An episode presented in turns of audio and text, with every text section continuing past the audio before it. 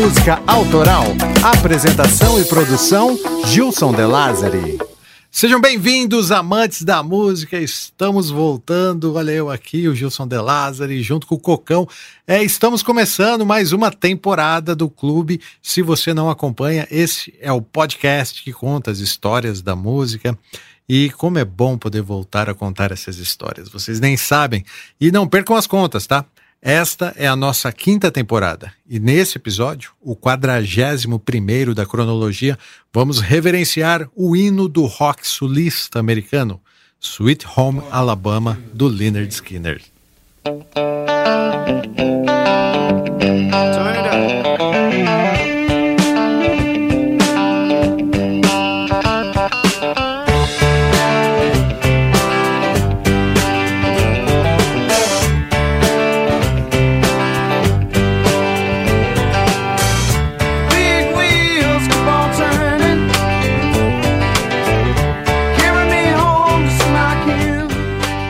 O Clube da Música Autoral é um podcast independente que disputa espaço entre os gigantes da podosfera. Por isso, precisamos do seu apoio. Se você reconhece o valor do que fazemos, pense em ser um sócio do clube. Além de nos ajudar nessa missão, você vai receber conteúdos exclusivos, participando do grupo fechado, é, tendo o nome citado nos episódios, enfim. São três categorias que você pode escolher: sócio oficial, sócio estrategista e sócio diretor. Acesse clubedamusicaautoral.com.br barra assine e conheça as vantagens que você recebe em troca do seu apoio.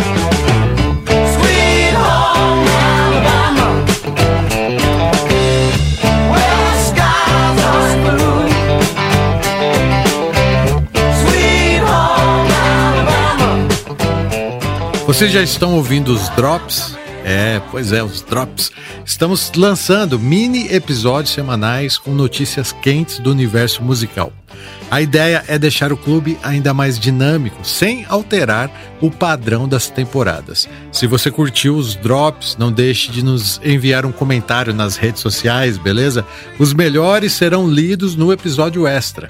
Estamos no Facebook, Twitter e Instagram. Procure por Clube da Música Autoral, que só de seguir você já começa a fazer parte desse clube.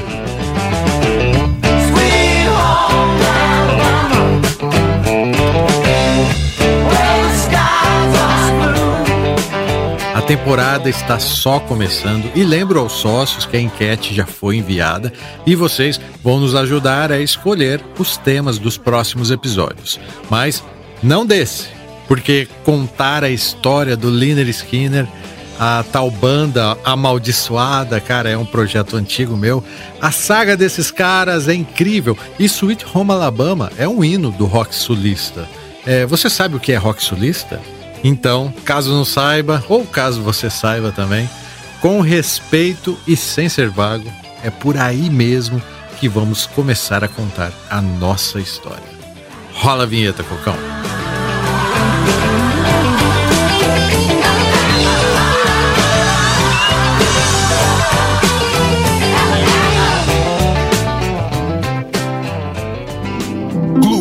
Música Autoral.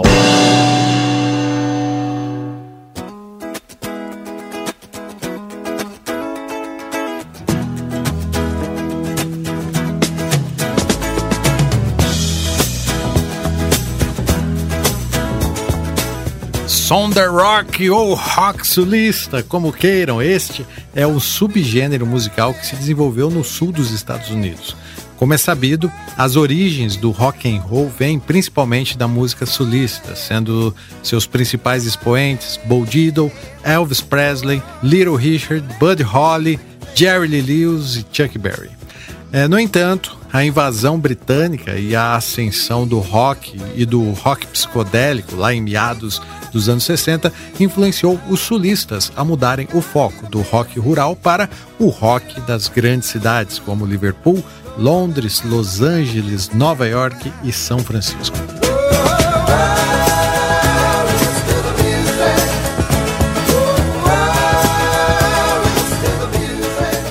No final dos anos 60, o rock sulista ganhou evidência quando bandas como Creedence Clearwater Revival e o The Allman Brothers Band ganharam espaço na mídia. Muitos dizem que o pai do Sonder é o Allman Brothers, e isso aconteceu após lançarem a música Whipping Post.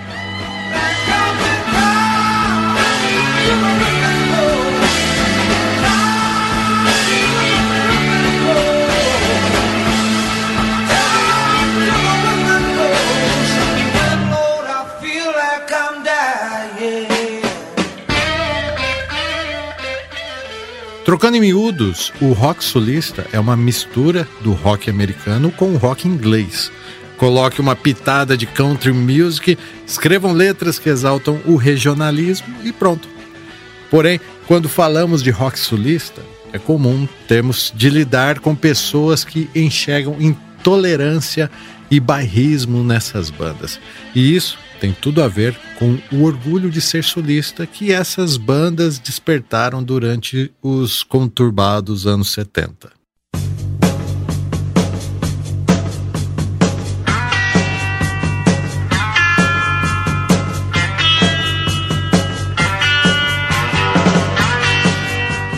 Creedence, ZZ Top, Marshall Truck Band Blackfoot, Allman Brothers e Lynyrd Skinner, claro, são bandas do Sul.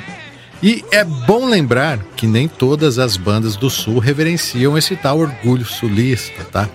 Mas falar de rock sulista sem abordar questões raciais seria vago da minha parte.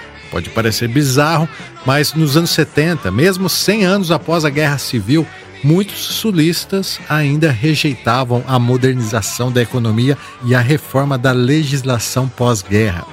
E para alguns desses radicais, manter um comércio sem pagar impostos e negando os direitos civis dos negros fazia parte de uma constante e incansável luta ideológica.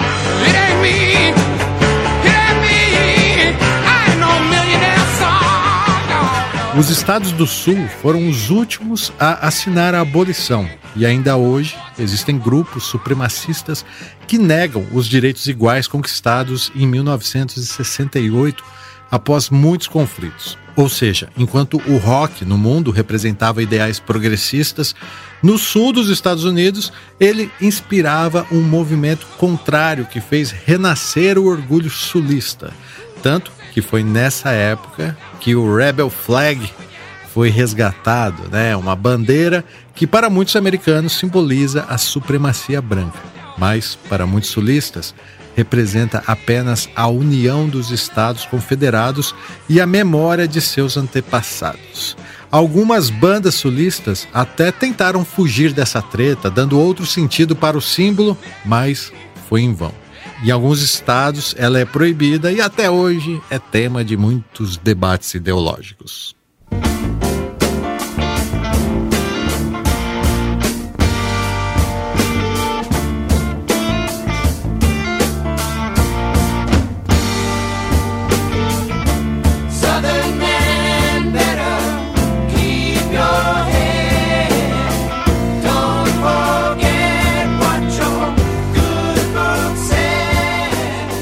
Em 1970, Neil Young fez uma leitura crítica sobre o estilo de vida sulista quando lançou essa canção que estamos ouvindo, chamada Sonder Man.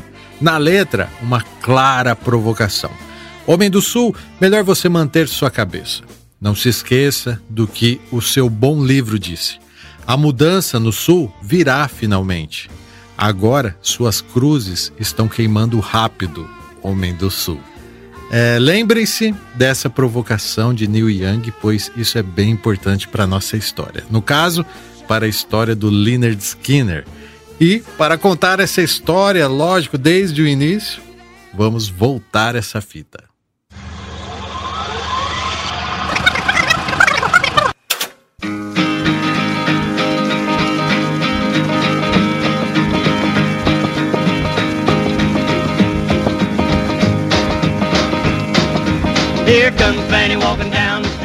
Durante o verão de 1964, na Flórida, mais especificamente na cidade de Jacksonville, durante uma partida de beisebol, Ronnie Van Zant, um forte rapaz de 19 anos que tinha o sonho de ser jogador de beisebol profissional, rebateu uma bola com toda a sua força.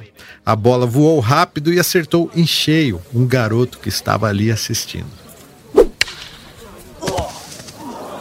O impacto foi tão forte que Bob Burns, de 14 anos, apagou.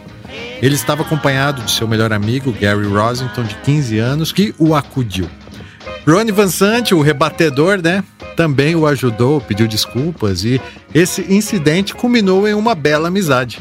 Além do beisebol, os três garotos gostavam de música. Bob tocava bateria e Gary guitarra.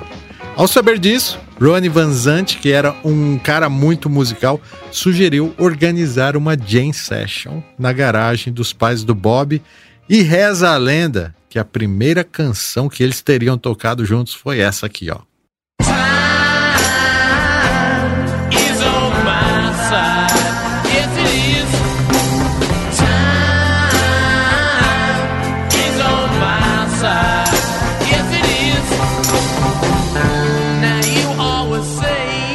Mesmo sendo a primeira vez, tocaram até que razoavelmente bem. Eu conheço bem essa sensação. É incrível, né? Quando conseguimos fazer a música. E imediatamente decidiram montar uma banda. Mas o que eu não contei ainda é que o Ronnie Van Zant era o bad boy do pedaço. Cara, ele e seus irmãos treinavam boxe e essa reputação de briguento deixava os garotos mais novos cautelosos quanto a ele. É, para montar a banda, a primeira pessoa que procuraram foi o guitarrista Allen Collins. Na época, ele tinha apenas 12 anos, mas já tinha uma guitarra e um grande amplificador, daqueles que dava para ligar a banda inteira, sabe? Multiuso. Ao ver Ronnie Van Zant se aproximando, Allen montou na sua bicicleta e correu se esconder, mas após ouvir a proposta, ficou aliviado e topou entrar na banda. Logo, o baixista Larry Justron completou a primeira formação e lá foram eles ensaiar na garagem dos pais de Bob Burns.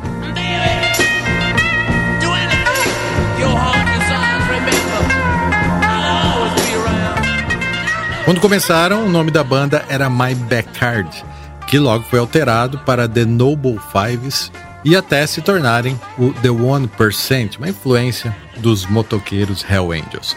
Isso foi em 1968, quando a banda conseguiu finalmente emplacar uma série de showzinhos em bares e eventos beneficentes, onde tocavam apenas covers e versões, principalmente de Rolling Stones, The Beatles, Jimi Hendrix, The Yardbirds. E uma das principais influências da banda, além do rock inglês, foi o blues americano, que sempre estava no repertório.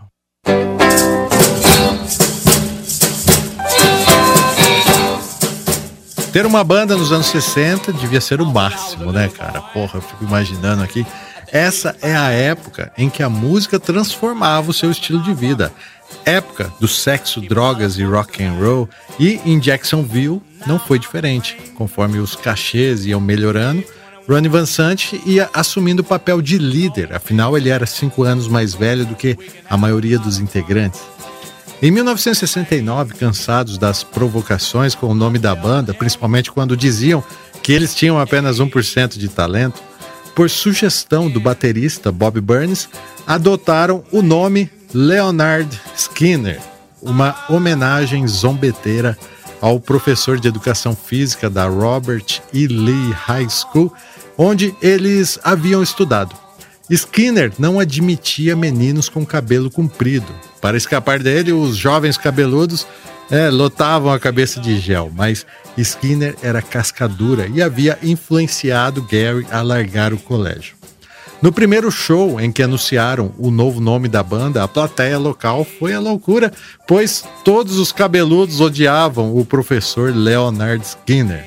Mas não pense que ele se ofendeu, não, tá? Anos depois, Skinner até permitiu que a banda usasse uma foto sua na contracapa do terceiro álbum e assim, né, trocando todas as vogais por Y, surge o estranho nome Leonard Skinner.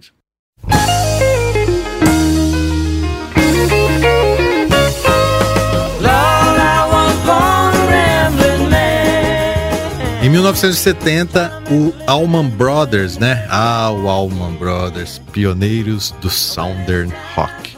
e por acaso também uma banda de Jacksonville, sabia? Eles já eram uma atração profissional, mas a banda ainda se apresentavam com o nome antigo, Alman Joyce. Ronnie Van Zant organizou o rolê e a banda toda foi assisti-los ao vivo. Durante o show, alguns bêbados começaram a atrapalhar a banda, criticando os músicos cabeludos e jogando garrafas no palco. Ronnie foi lá, tentou acalmar a bagunça, mas como ele gostava de uma briga, né? Aí pronto, a porrada comeu solta. Dizem que após esse show, as duas bandas ficaram amigas. E foi então que Van Zant, vendo toda a estrutura dos irmãos Allman, se convenceu de que o Liner Skinner também poderia viver de música.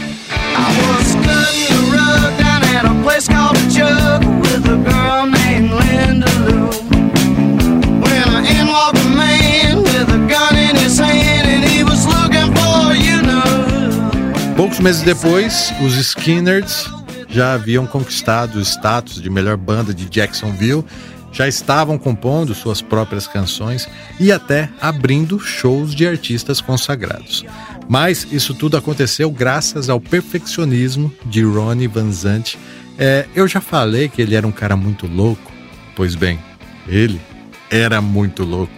Principalmente quando bebia e ficava agressivo. Sair no soco com alguém que discordasse de suas ideias era comum, porém, ao mesmo tempo, os integrantes o viam como um paizão. Ronnie tomou atitudes radicais para profissionalizar a banda. Ele transformou um velho celeiro no QG do Liner Skinner e lá, todos os dias, mesmo aos fins de semana, a banda ensaiava de 10 a 14 horas por dia. Insano, cara.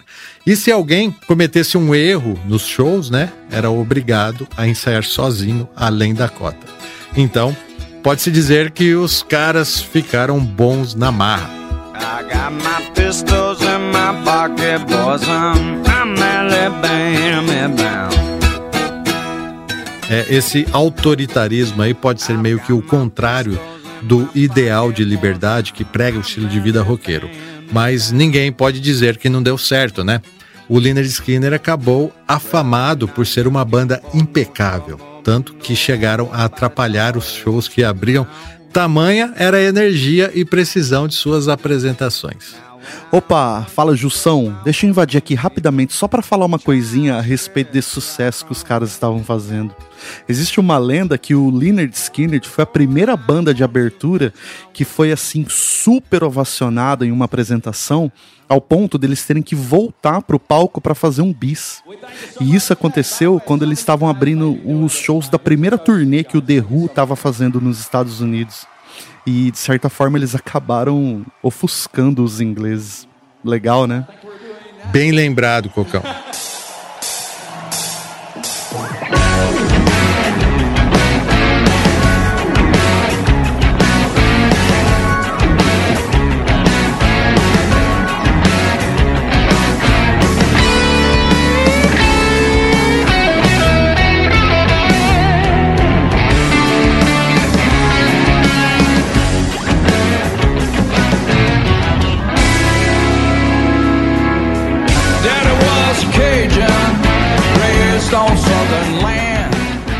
Mesmo abrindo para grandes atrações, os caras viviam no perrengue. E Ronnie Van Zant garantia aos integrantes que eles seriam maiores até que os Rolling Stones. Algo que, sem grana, né, provavelmente seria complicado de acontecer. Nessa época, Van Zant se casou e, sem cerimônias, ele usava o dinheiro que a esposa ganhava trabalhando como garçonete para investir em mais equipamentos para a banda. Cara, ela devia ser muito gente boa.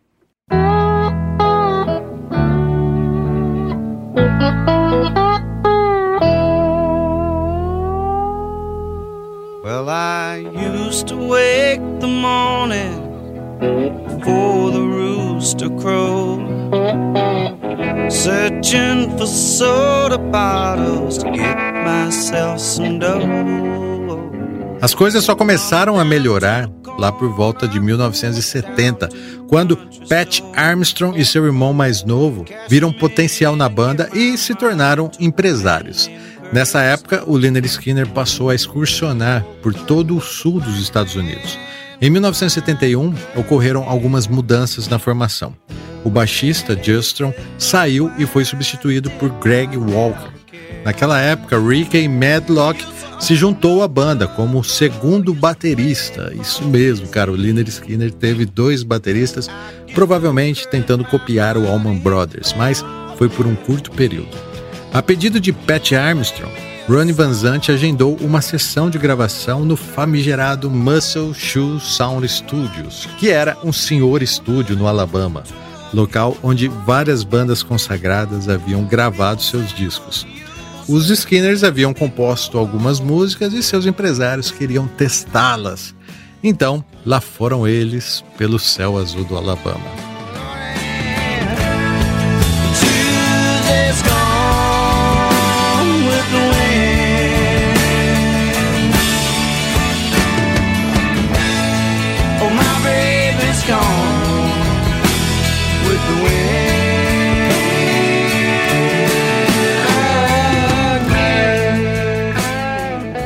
Nessa época, o novo baixista era Leon Wilson, e foi também quando o Hold, Billy Powell, se tornou tecladista da banda, cara.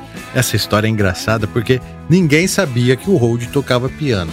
Daí, durante o intervalo da banda, Billy tocou um arranjo que havia feito no piano para uma das canções dos Skinners. O pessoal foi correndo chamar o Ronnie Van Zant, que ao ouvi-lo tocar ficou puto, deu-lhe uma bronca demitiu Billy como hold e na mesma hora o contratou de volta como pianista da banda. A música em questão que Billy rearranjou no piano era nada menos que Free Bird. If I leave tomorrow,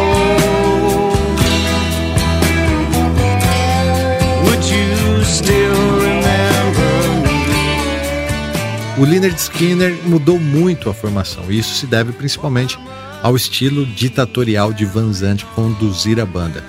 Em 1972, eles eram Van Zandt nos vocais, Collins e Rosington na guitarra, Burns na bateria, Wilson no baixo e Paulo no teclado. Foi quando eles foram descobertos, né, como se dizia na época, pelo produtor Al Cooper, que compareceu em um dos shows da banda em Atlanta. Cooper era um cara famosão, sabe? Ele organizava festivais e já tinha até trabalhado com Bob Dylan. Ele convenceu o Lynyrd Skinner a assinar com o selo Sounds of the South, que seria distribuído e apoiado pela MCA Records. E assim começaram a produzir o primeiro álbum e novamente voltaram para o Alabama para gravá-lo. O baixista Wilson não se adaptou com a fama e deixou temporariamente a banda durante as primeiras sessões de gravação. Reza a lenda que no mesmo estúdio, na sala ao lado, estava gravando John Lennon e Wilson teria tido uma crise de pânico. No seu lugar, assumiu o baixo o guitarrista do Strawberry Alarm Clock, Ed King, que veio só para tocar o baixo no disco. Mas durante as pausas na gravação, ele pegava a guitarra e ficava improvisando com Roston e Collins e, né, ao ouvir aquelas harmonias a três guitarras, Ronnie Van Zant contratou King também para ele ser o terceiro guitarrista do Liner Skinner. Então, ele fez o marketing, né? Se o Allman Brothers tem dois bateristas, nós temos três guitarristas. E trouxe de volta para a banda também o baixista Wilson, a tempo até dele sair na capa do primeiro disco.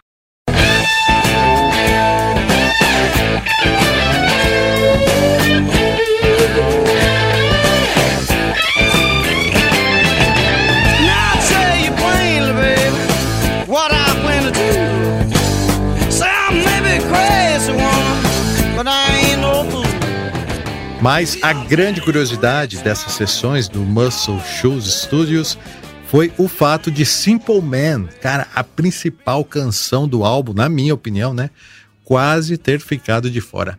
A banda adorava, mas o produtor Al Cooper odiava e justificava dizendo que a canção era lenta e fraca, é, a ponto de decretar que quem mandava ali era ele e a canção não entraria no álbum e pronto. A banda se reuniu em separado e decidiram que Simple Man ia entrar sim. Reza a lenda que Ronnie Van Zant educadamente convidou Al Cooper para uma conversa dentro do seu carro, onde não se sabe ao certo o que aconteceu, mas dá para imaginar, né? O fato é que Cooper naquele dia foi para casa e a banda gravou Simple Man. Deixa rolar, Cocão.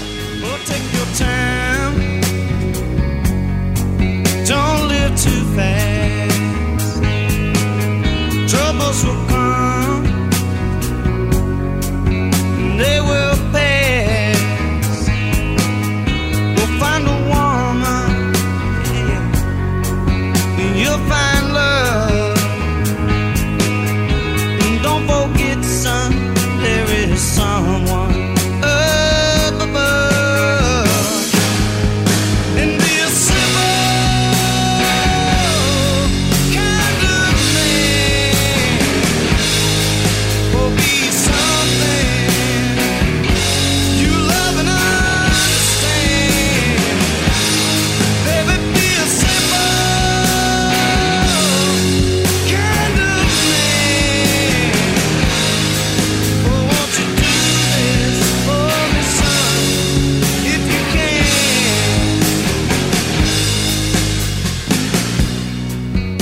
No dia 13 de agosto de 1973, lançaram o álbum de estreia e o nome, cara, é sensacional, né? Pronounced Leonard Skin Nerd.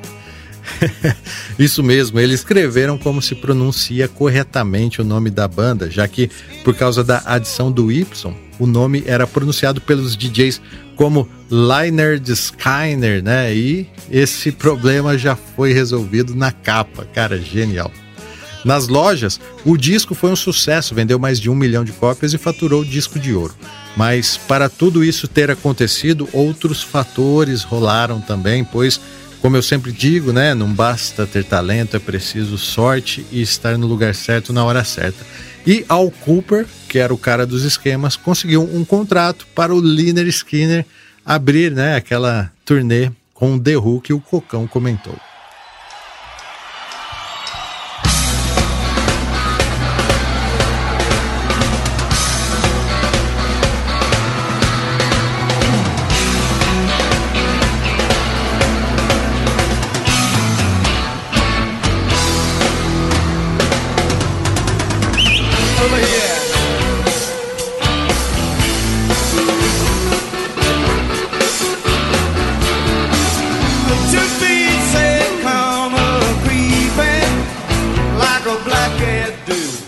Do dia para a noite, o Leonard Skinner passou a tocar para públicos enormes, cara, em estádios gigantes com 20 mil pessoas na plateia. Nessa época, devido ao nervosismo, começaram a encher a cara antes de entrar no palco, algo que inicialmente até melhorou os shows. O público do The Who adorou os Skinners e, ao longo da turnê, Freebird chegou à 19 posição das paradas. Não só o The Who saiu meio ofuscado, Aerosmith, Eric Clapton, Bad Company, é, mesmo com os boicotes de som, em todos os shows os caras roubavam a cena.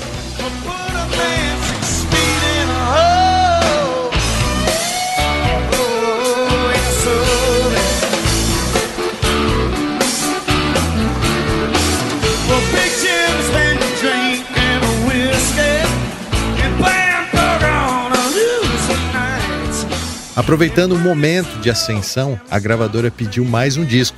Então, eles voltaram ao Muscle Shoes Studios para gravar o segundo disco, Second Help. Nessa fase, devido à agenda cheia, Ronnie Van Zant deixou que King Collins e Rositon o ajudassem nas letras. A pressão e a expectativa era grande, afinal, né, a gente já sabe, o segundo disco é o que define a longevidade da banda e os produtores esperavam no mínimo mais uma Freebird. E durante a pré-produção, né, dentre tantas ideias de riffs, Ed King resgatou uma ideia que não havia sido evoluída no primeiro disco e assim compuseram o tema do episódio 41 do Clube da Música Autoral, Sweet Home Alabama. Quem é? Clube da Música Autoral. Ó, na versão original, quem faz a contagem é o guitarrista Ed King. É ele também que executa a guitarra, puxando um dos melhores riffs de todos os tempos. Mas repare, antes de começar a cantar, Ronnie Van Zant diz: aumente o som!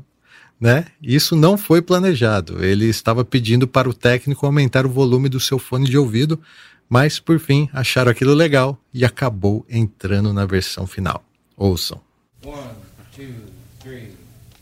Turn it up.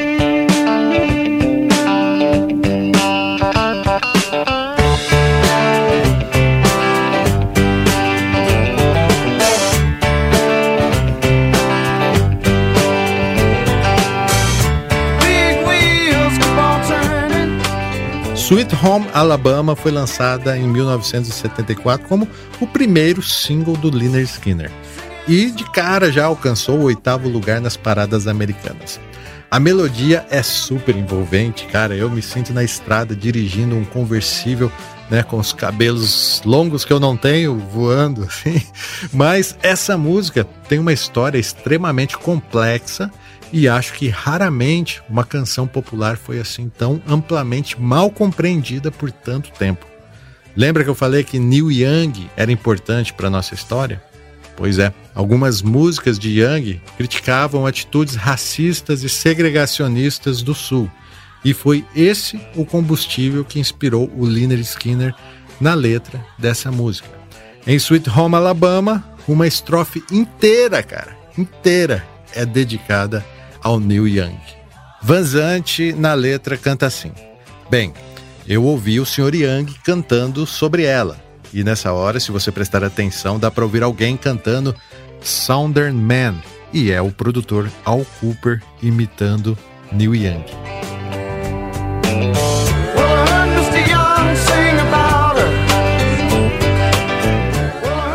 Vanzante continua.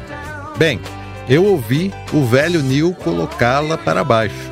Bem, eu espero que Neil Young se lembre: um homem do sul não precisa dele por perto.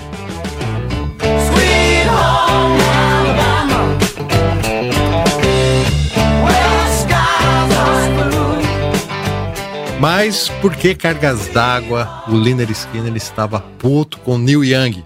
Ou será que eles não estavam putos? Vamos começar por Young.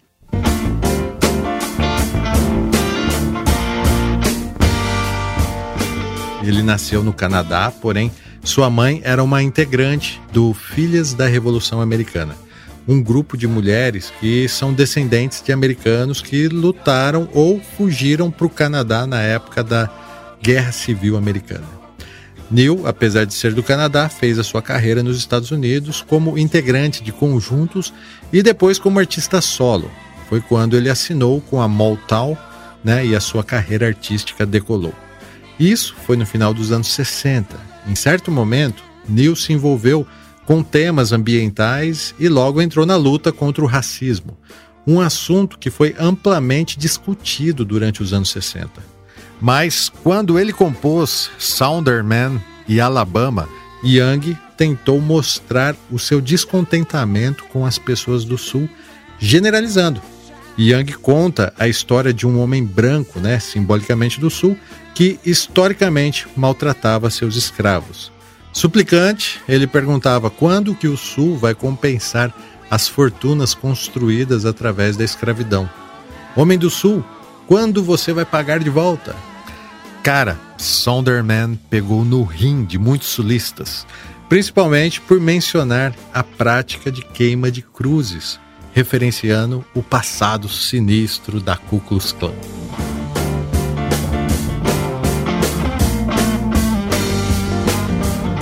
O engraçado dessa história é que Ronnie Van Zant e os demais integrantes do Lynyrd Skinner eram fanzaços do Neil Young, a ponto de subirem ao palco com camisetas dele. Mas então por que compraram a treta do Alabama? Sendo que nenhum dos integrantes dos Skinners nasceu lá no Alabama, apesar né, de a Flórida fazer parte da região sul dos Estados Unidos. O que será que estava rolando? Inicialmente, Ronnie Van Zant declarou que a letra de Sweet Home Alabama não passava de uma piada e que as palavras simplesmente apareceram daquele jeito na sua cabeça e foram passadas para o papel. E nas entrevistas fazia questão de deixar bem claro, abre aspas, nós amamos Neil Young, realmente amamos a música dele, fecha aspas. Eu acho difícil que Ronnie Van Zant não a tenha escrito de caso pensado, e ainda mais difícil seria que os produtores né, não perceberam essa sacada de que aquela provocação venderia discos para os sulistas. Foi quando o Liner Skinner exaltou o orgulho sulista, o orgulho de ser um caipira do sul e não importam o que digam. É bem provável que alguém tenha tido a leitura de que essa canção seria a New York, New York do Alabama.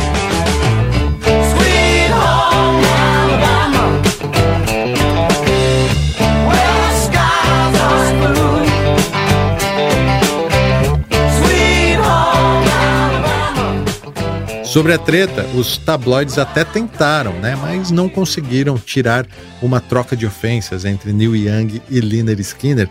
Aliás, quando ouviu Sweet Home Alabama, Neil Young adorou e até ligou para parabenizá-los.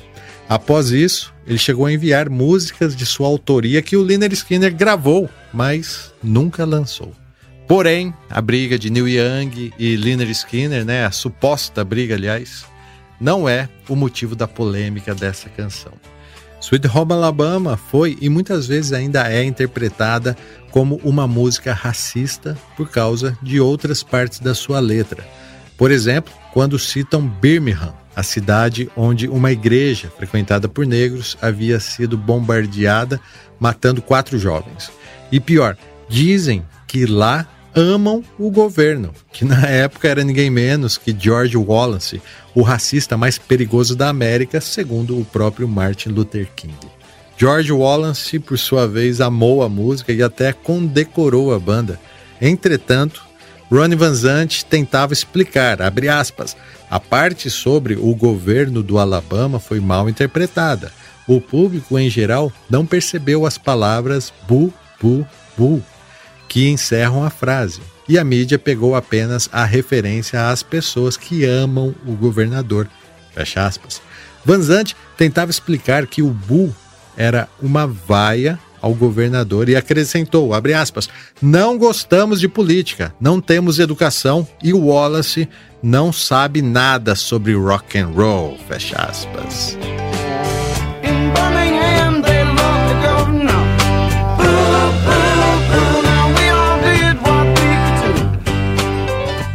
É, complicado e tudo mais, mas aí, né, chega no final da canção, na repetição do refrão, e Van Zant volta a citar outra cidade do Alabama, quando ele diz Montgomery tem a resposta.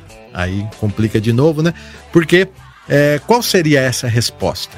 Montgomery é simplesmente um dos principais palcos dos confrontos na luta pelos direitos civis e também ponto inicial do movimento. Foi lá que Rosa Parks, em 1955, se negou a ceder o seu lugar no ônibus para um homem branco.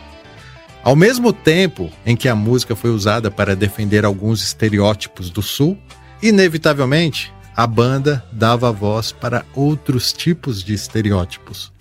Acho que todos sabemos que a indústria da música, né, principalmente nos anos 70, não era movida por ideais, e sim por dinheiro. Se o produto vendia, eles lançavam e pronto. Como o single de Sweet Home Alabama vendeu muito bem no sul, por sugestão de sua gravadora, o Lynyrd Skinner passou a se apresentar com uma bandeira gigantesca dos confederados no palco. E, novamente, foram muito criticados. De saco cheio de toda essa polêmica que Sweet Home Alabama causou, Ronnie Van Zant declarou, aspas, Todo mundo pensa que somos um bando de caipiras bêbados. E quer saber?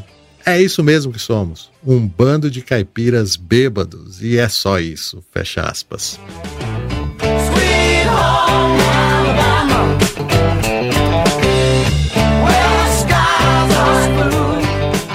Mark Camp, autor do livro chamado Dixie Lullaby, uma história de música, raça e novos começos em um novo sul, disse que na raiz disso está um dilema muito humano de intolerância e estereótipos, e o Sul incorpora tudo isso. Portanto, nunca irá desaparecer, é uma parte integrante da recente história dos Estados Unidos.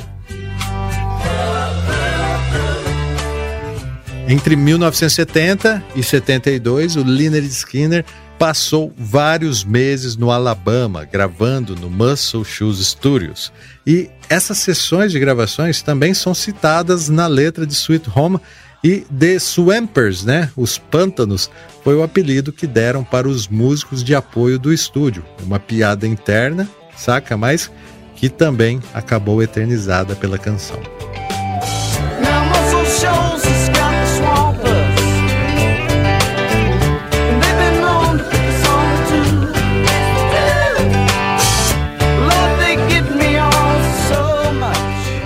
Sobre a harmonia, apesar de ser um country rock, a mistura do blues e o swing da R&B dá um charme especial para Sweet Home.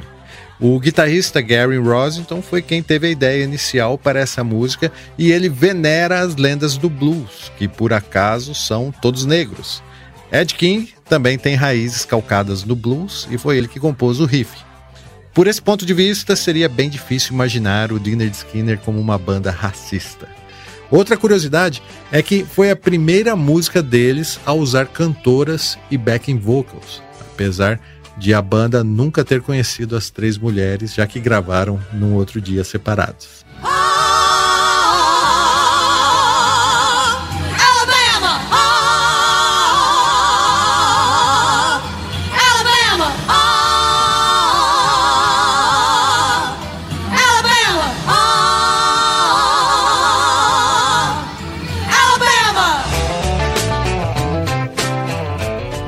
E para finalizar, vejam só que incrível, parece regra, né? Toda a canção que faz muito sucesso, mais cedo ou mais tarde acaba sendo acusada de plágio. E com Sweet Home não foi diferente. Ouça essa canção da banda Traffic, lançada em 1971, três anos antes, e repare a semelhança.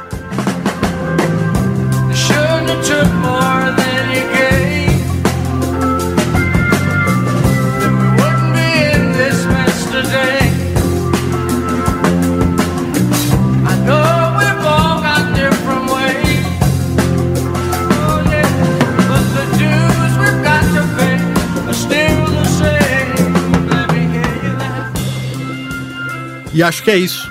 No Alabama, dizem que as crianças, quando nascem, ao invés de chorar, cantam Sweet Home Alabama. Inclusive, em 2009, o Estado assumiu oficialmente esse slogan, claro, né? Devido à influência mundial que a canção proporcionou.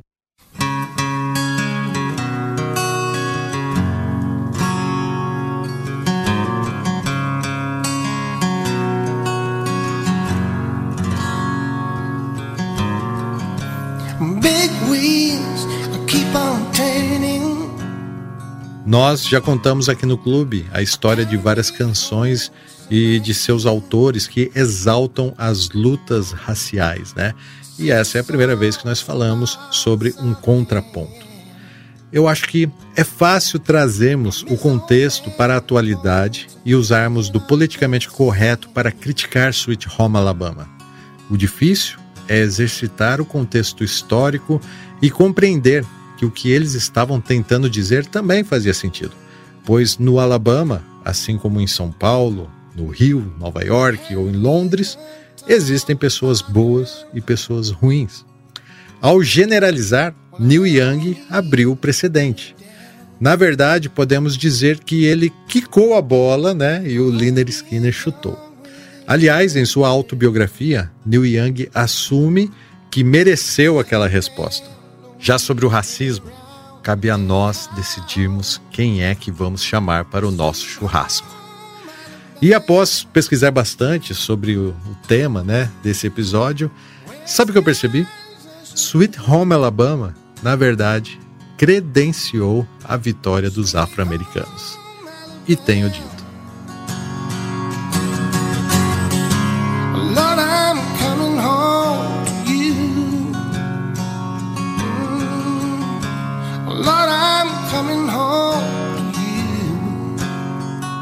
Esta versão mais lenta que você está ouvindo de Sweet Home Alabama é de Johnny Ray. Você pode ouvir todas as músicas que foram tocadas nesse episódio na nossa playlist que vai estar no Spotify, no Deezer e também no YouTube. tá? E antes de encerrar esse episódio, quero reforçar alguns recados. Olha, toda semana tem drops do clube no seu feed. E para assinantes tem também episódios exclusivos. Sabia que tem um episódio que foi produzido e narrado pelo Cocão? É, cara, é verdade, mas é só para os assinantes, né? Então, se você não é assinante, procura lá, acesse clubedamusicaautoral.com.br barra assine e conheça as vantagens que você recebe em troca do seu apoio.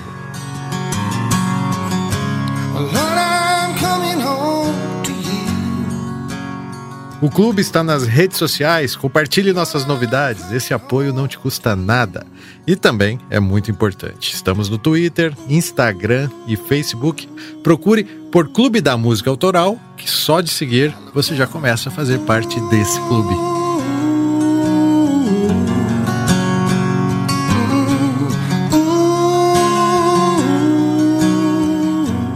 Eu quero retornar em breve com a história do Leonard Skinner, porque você que é fã sabe, mas quem não conhecia a banda, saiba que a fama de amaldiçoados tem a ver com uma série de acidentes. Inclusive, o avião que transportava a banda caiu em 1977, apenas três anos após o lançamento de Sweet Home Alabama.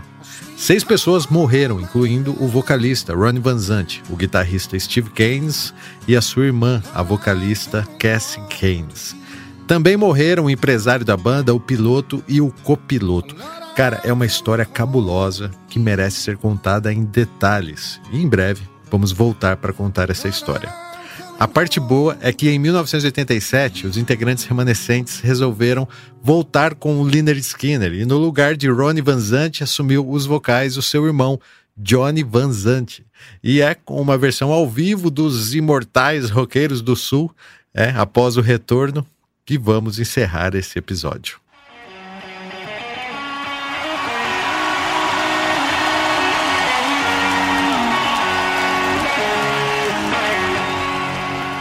E agora sim, oficialmente, estamos indo nessa. É, só quero deixar bem claro aqui ó, que a arte de vitrine desse episódio e também de toda a temporada é feita pelo Patrick Lima.